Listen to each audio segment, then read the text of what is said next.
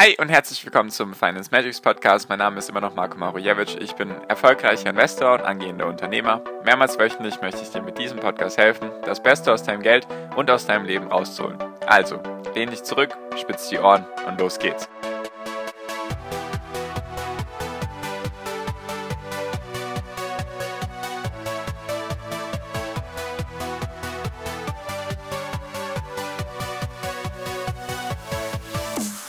Könnte der zweitgrößte chinesische Immobilienentwickler Evergrande zu einer Finanzkrise 2.0 führen? Das ist die Frage, die ich gerne mit dir in dieser heutigen Podcast-Folge besprechen würde. Hi und herzlich willkommen zum Finance Magics Podcast. Wir sind heute bei Folge 341 und es geht um die chinesische Firma Evergrande. Eventuell hast du da schon ein paar Sachen mitbekommen. Besonders sind auch die Börsen gestern am Montag, dem 20., sage ich mal, unter die Räder gekommen. Und da ist jetzt einfach die große Angst dahinter, dass eben eine Finanzkrise 2.0 entsteht. Und das liegt, liegt eben an dieser Firma Evergrande aus China. Und da würde ich dir einfach gerne erklären, was ist da überhaupt Stand der Dinge? Also wie kam es dazu, dass jetzt überhaupt diese Firma so relevant ist? Was ist der aktuelle Stand der Dinge und wie könnte das für die Zukunft interessant sein? Also könnte das wirklich zu einer Finanzkrise 2.0 führen oder ist da vielleicht doch zu viel Medienmache dahinter? Genau, also falls du sowas interessant findest, sehr gerne einfach den Podcast kostenlos abonnieren, dann verpasst du solche Sachen in Zukunft nicht mehr. Und genau, also Evergrande, zweitgrößter chinesischer Immobilienentwickler. Was heißt das jetzt? Die machen also Immobilien, die bauen Immobilien, die sind Immobilienbauer, irgendwie sowas in die Richtung. Also Immobilienentwickler heißt einfach, sie nehmen das Land von der chinesischen Regierung, bauen darauf, nehmen das Geld von den Investoren und von den Kunden und verkaufen dann diese Immobilien letztendlich an diese Kunden. Und das ist mal so der grobe Ablauf. Und was haben die jetzt gemacht? Weil die haben sage und schreibe 300 Milliarden Dollar Schulden. Und wie kam es jetzt dazu? Also das musst du dir so vorstellen. In China ist es so, wenn man dort Land kauft, dann besitzt man dieses Land nicht wirklich, sondern man mietet es. Also man hat einen Leasingvertrag sozusagen mit der chinesischen Regierung, meistens über 70 Jahre. Also du mietest diese, dieses Land für 70 Jahre. Und da gibt es eben diese Immobilienentwickler. Evergrande ist eben Nummer 2 in China. Ich weiß tatsächlich gar nicht, wer Nummer 1 ist. Auf jeden Fall mieten die dieses Land, bauen dann darauf Immobilienkomplexe und verkaufen das dann an die Kunden. Und sie machen es so, sie nehmen Anzahlungen von den Kunden. Also stell dir vor, du würdest jetzt in China eine Immobilie kaufen, dann musst du eine Anzahlung leisten, eben an Evergrande. Die bauen dann eben diese Immobilie fertig wenn die dann irgendwann fertig ist, dann bekommst du die und kannst darin entweder wohnen oder sie als Investment sehen. Und da ist es jetzt eben so, dass das so funktioniert, Evergrande nimmt sozusagen das Land von der chinesischen Regierung, nimmt diese Anzahlung und hat diese Anzahlung genommen, um eben schon sich Geld zu leihen. Also sie nehmen die Anzahlung von, sage ich mal, einem normalen Kunden, nehmen sich dann noch mehr Geld von der Bank, damit sie noch mehr Land kaufen können bzw. mieten können, damit sie schnell expandieren können, also dass ein exponentielles Wachstum entsteht. Dadurch konnten sie sehr, sehr schnell wachsen. Und dann eben verkaufen sie diese Immobilie, machen damit Gewinn, nehmen dieses Geld wieder, um noch mehr Land zu mieten, leihen sich dann wieder Geld von den Kunden, beziehungsweise nehmen das als Anzahlung, leihen sich noch mehr Geld von der Bank und so weiter und so fort. Letztendlich funktioniert das so lange so gut, bis eben die Immobilienpreise weiter steigen und bis eben das Geld günstig ist und es an sich keine Probleme gibt, diese Immobilien zu verkaufen. So, das hat auch alles super funktioniert, weil in China ist es tatsächlich so, das ist eben wichtig, damit man da die Zusammenhänge versteht. In China sind Immobilien eigentlich so das Heiligtum, kann man fast schon sagen. 78 Prozent vom chinesischen Privatvermögen steckt in Immobilien. Die Chinesen haben sehr, sehr wenig in Aktien und auch sonstige Dinge, sind eher unterrepräsentiert. Die investieren eigentlich alles in Immobilien. Und da ist es eben so, dass die Preise in China teilweise zweistellig gestiegen sind pro Jahr, vielleicht sogar teilweise sogar pro Monat. Also da haben sich wirklich die Preise exorbitant gesteigert und in manchen Teilen von China noch mehr als in anderen. Auf jeden Fall ist da gefühlt alles gestiegen. Also meistens irgendwas zwischen 5 bis 15 Prozent pro Jahr und jetzt das in den letzten gefühlt 20, 30 Jahren ist da einfach ich möchte nicht sagen eine Immobilienblase, auf jeden Fall investieren da Chinesen einfach sehr, sehr gerne. Und das ist einfach so, dass es bisher auch gar kein Problem dargestellt hat, weil die Chinesen haben im Schnitt, glaube ich, teilweise bis zu dem 23-fachen von ihrem Jahreseinkommen haben sie investiert in Immobilien. Es war auch vollkommen egal, wie viel sie dafür bezahlt haben, weil sie einfach wussten, okay, selbst wenn ich es bekomme oder selbst wenn ich zu viel dafür bezahle, spätestens ein Jahr später kann ich sozusagen wieder teurer verkaufen. Bei den Chinesen ist es auch üblich, dass sie meistens zwei oder drei Immobilien haben. Also da haben eigentlich fast, also eigentlich hat da fast jeder eine Immobilie und dann möchte aber jeder noch die zweite oder dritte Immobilie haben. gehört da eben zum guten Ton. Also das sind so meine Sachen, die ich ja eben herausgelesen habe bzw. herausgefunden habe. So. Und jetzt ist das alles gar kein Thema gewesen, nur jetzt eben, wie so oft, kam Corona dazwischen. Weil es war so, dieses System von Evergrande oder auch von den anderen Immobilienbetreibern, Entwicklern hat einfach so funktioniert, sie haben Geld aufgenommen von den Kunden, sich dann Geld geleiht, konnten sich dadurch mehr Land sichern und einfach noch mehr und noch mehr Projekte bauen. So, und dann kam Corona einfach dazwischen. Da hat dann die chinesische Regierung gesagt, ja, es ist nicht mehr so einfach, sich Geld zu leihen, wenn man eben Immobilienentwickler ist. Und was dann auch passiert ist gleichzeitig, ist einfach, weil Evergrande eben diese ganzen Immobilien baut, sind eben die Lieferketten in, ins Stocken geraten. Also die ganzen Materialien, die man dafür braucht, waren eben nicht so leicht mehr zu bekommen. Arbeiter waren nicht mehr so leicht zu bekommen und die Preise von den ganzen Materialien sind eben auch gestiegen. Und deswegen hatten die auf einmal das Problem, dass sie sich nicht mehr so leicht Geld leihen konnten, also unter schwierigeren Bedingungen. Und die Preise sind gestiegen und sie konnten die Projekte nicht fertig bauen, weil dieses System hat einfach darauf aufgebaut, dass sie immer wieder die Immobilien so schnell wie möglich bauen können, damit sie dann die eben mit einem Gewinn verkaufen und dann können sie ein neues Projekt starten. Weil das Modell oder das System, wie sie es gemacht haben, war auch super profitabel. Sie haben da teilweise 5 bis 10 Milliarden Dollar pro Jahr damit Gewinn gemacht. Also es hat auf jeden Fall funktioniert. Und das Ding war auch, deswegen sah auch bisher alles gut aus, weil sie haben auch mehr Vermögen als Schulden auf, dem, auf der Bilanz. Liegt einfach daran, dass sie die unfertigen Immobilien, die eben noch im Bau waren, dass sie die eben für marktübliche Preise auf das Balance Sheet, also auf die Bilanz tragen konnten. Das heißt einfach, die ganzen Immobilien, die noch im Bauen waren, konnten sie sagen, ah ja gut, die werden für so und so viel verkauft, weil die Preise steigen halt einfach und deswegen konnten sie, sage ich mal, immaterielle Vermögensgüter, also Sachen, die noch gar nicht da sind, konnten sie aber schon auf ihre Bilanz schreiben als Vermögen, obwohl dieses Vermögen nur wirklich Vermögen ist, wenn dann auch diese Immobilien verkauft werden können zu diesem Preis. Also das sah grob gesehen sehr gut aus. Sie haben auch damit Gewinne gemacht, bis jetzt eben es Probleme gab wegen Corona, wegen den steigenden Preisen für die Materialien und so weiter und so fort. Und jetzt haben sie halt einfach ein Riesenproblem, weil sie haben diese 300 Milliarden Dollar an Schulden. Sie haben sich sogar, sie haben sogar ihre Mitarbeiter dazu beauftragt, beziehungsweise sie genötigt dazu, dass sie Evergrande Geld leihen sollen, damit dann diese Firma weiter bestehen kann. Also da ist wirklich die Kacke am Dampfen, um es mal so auszudrücken. Sie haben jetzt auch, glaube ich, bis zum Ende des Jahres ausstehende Zinszahlungen, also gar nicht Anleihen zurückzahlen, sondern ich glaube einfach nur an ausstehende Zinszahlungen von 7,4 Milliarden, die sie einfach nicht bezahlen können. Aktuell ist es so, dass sie jetzt diese Woche, glaube ich, also Ende September, sage ich mal, haben sie Zinszahlungen von 80 Millionen, die sie aktuell nicht begleichen können, einfach weil sie das Problem haben, dass aktuell 1,4 Millionen Immobilien noch nicht fertig sind. Und das heißt im Umkehrschluss, dass diese 1,4 Immobilien, 1,4 Millionen Immobilien da stehen eine Million Investoren dahinter. Und diese eine Million Investoren könnten eben leer ausgehen.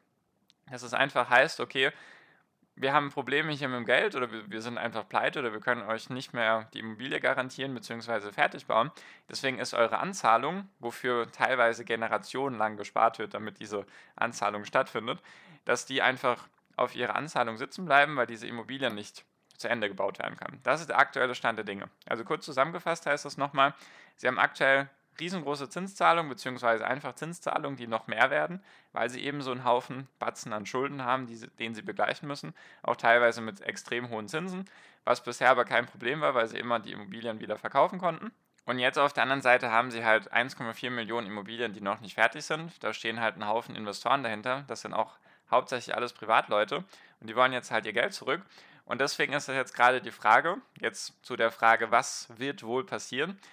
Wird jetzt die chinesische Regierung sich sozusagen darum kümmern, weil Evergrande zu groß ist, um zu scheitern sozusagen, weil sie eben Nummer zwei sind, weil das eben eine Todesspirale oder eine Spirale ins Rollen bringen könnte, die eben schlecht ist, weil die Spirale, die daraus entstehen könnte, wenn die chinesische Regierung nicht eingreift, ist einfach, Evergrande geht pleite, die Investoren verlieren das Geld, der Druck auf andere Immobilien Entwickler steigt. Die werden sozusagen mehr beäugt. Das Misstrauen gegen, gegenüber steigt. Deswegen können die sich wahrscheinlich schwerer Geld leihen und müssen dafür mehr Zinsen bezahlen. Das sorgt eben für mehr Druck, weil wenn sie sich schwieriger Geld leihen können, sie mehr Zinsen zahlen müssen, können sie wahrscheinlich nicht so schnell vorankommen und dann könnte dasselbe passieren wie bei Evergrande, dass sie einfach zu schnell gewachsen sind oder einfach sozusagen so lange wachsen konnten, bis das System gut funktioniert hat, was durch Corona eben durcheinander gekommen ist und das könnte eben passieren, wenn die chinesische Regierung dann nicht eintritt, also dass die Investoren ihr Geld verlieren, dass die anderen Immobilienentwickler eben Misstrauen gegenübergebracht wird. Und warum ist das wichtig? Weil das BIP von China ist zu 20 Prozent von Immobilien abhängig. Also durch den Immobilienbau und durch dazugehörige Immobiliengeschäfte, sage ich mal. was auch wichtig ist, Evergrande alleine betreibt oder hat knapp 200.000 Mitarbeiter und 4 Millionen weitere Arbeiter hängen von Evergrande ab, einfach durch zusätzliche Firmen, die eben mit Evergrande kooperieren. So oft wie ich in dieser Folge Evergrande gesagt habe, könnte man fast schon ein Trinkspiel daraus machen. Nur ich werde es jetzt noch ein paar Mal benutzen, einfach damit ich dir noch ein paar Zusammenhänge erkläre. Und zwar ist es so, was ist jetzt die Frage vielleicht, die sich dir stellt im Kopf, ist natürlich, was hat das jetzt mit mir zu tun? Was hat das vielleicht mit meinen US-Aktien zu tun oder mit den europäischen Werten? Was hat das überhaupt mit mir zu tun? Warum könnte das eine Finanzkrise 2.0 werden? Ich denke tatsächlich, dass es eher schwierig ist. Ich bin natürlich kein Experte darin und alle, die jetzt irgendwie sagen, ja, sie kennen sich auf einmal mit der chinesischen Immobilienwirtschaft aus, die würde ich auf jeden Fall mal hinterfragen, wenn sie davor noch nie irgendwas dazu erzählt haben. Deswegen, ich kenne mich damit nicht aus. Nur das, was ich rauslesen konnte, beziehungsweise was für mich Sinn ergibt, ist, dass der chinesische Markt, besonders der chinesische Immobilienmarkt, viel, viel weniger global zusammenhängt wie eben damals 2008 mit Lehman Brothers, die eben ja auch pleite gegangen sind wegen dem Thema Immobilien oder die nicht gerettet wurden wegen diesem ganzen Thema, sehr gerne einfach darüber informieren, falls sich das interessiert. Da war der US-Immobilienmarkt viel, viel mehr in Verbindung mit dem europäischen Markt oder allgemein auch mit dem Weltmarkt. Deswegen, da auch der US-Markt der größte der Welt ist, hat das natürlich auch größere Auswirkungen gehabt auf den Finanzmarkt. Doch der chinesische Markt ist eben unabhängig davon. Also die leben ja meistens die chinesischen Märkte eher in solchen Silos. Die sind für sich und alles drumherum hat meistens relativ wenig Auswirkungen. Es könnte natürlich aber trotzdem dazu führen, dass zum Beispiel, wenn das eben passieren sollte, dass eben Evergrande nicht gerettet wird, dass eben diese Schulden ausfallen, dass dann chinesische Firmen, die dann irgendwie damit zusammenhängen oder vielleicht einfach Aktien von Evergrande haben oder Anleihen gekauft haben, weil das wirklich eine sichere Sache war. Du hast teilweise Evergrande-Anleihen mit 9 bis 10 Prozent Rendite pro Jahr bekommen. Deswegen, das war einfach vielleicht für viele chinesische Investoren sehr lukrativ, einfach weil 300 Milliarden müssen auch erstmal irgendwo eingesammelt werden, weil der Punkt war nämlich, dass Evergrande nicht mit ein oder zwei Großbanken zusammengearbeitet hat, sondern insgesamt mit 128. Also fast alle chinesischen Banken, würde ich fast schon sagen, haben irgendwie was damit zu tun.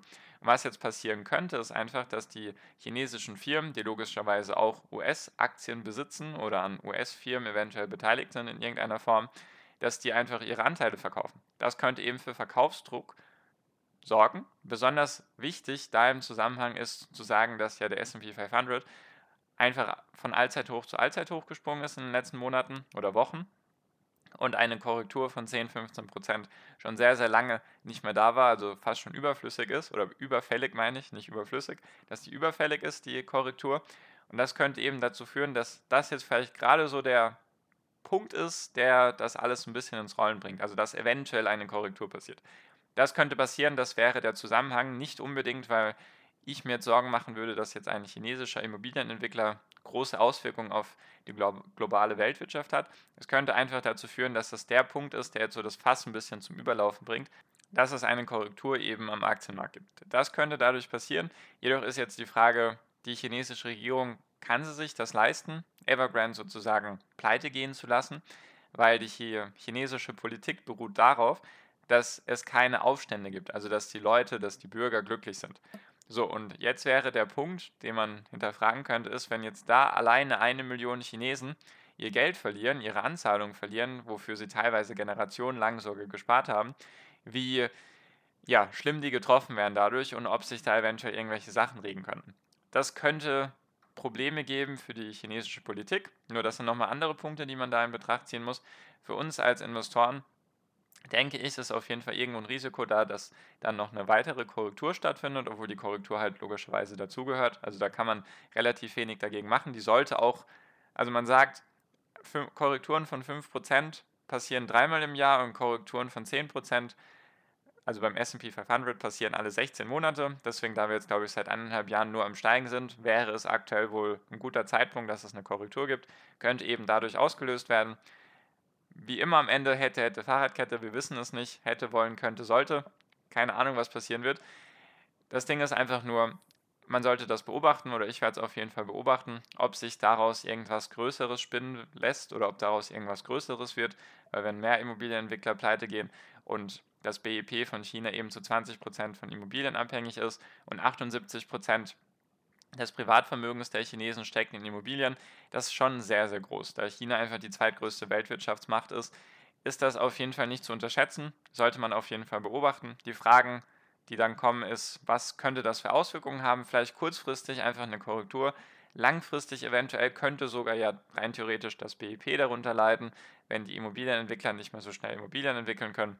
Nur das sind alles Sachen, die wir beobachten werden müssen in den nächsten Wochen und Monaten und ich berichte dir dann einfach sehr gerne in den Podcast-Folgen. Deswegen einfach sehr gerne kostenlos meinen Podcast abonnieren oder eben auch sehr gerne meine WhatsApp-Gruppe kostenlos beitreten. Dann kriegst du das dann auch mit. Ist der erste Link in der Podcast-Beschreibung. Und damit wäre ich jetzt auch schon fertig. Ich hoffe, es war interessant für dich. Du hast jetzt ein paar Zusammenhänge mehr verstanden. Genau. Danke dir auf jeden Fall für deine Aufmerksamkeit bisher. Ich wünsche jetzt immer noch am Ende einen wunderschönen Tag, eine wunderschöne Restwoche. Genieß dein Leben und mach dein Ding, bleib gesund, pass auf dich auf und viel finanziellen Erfolg hier. Dein Marco, ciao, mach's gut.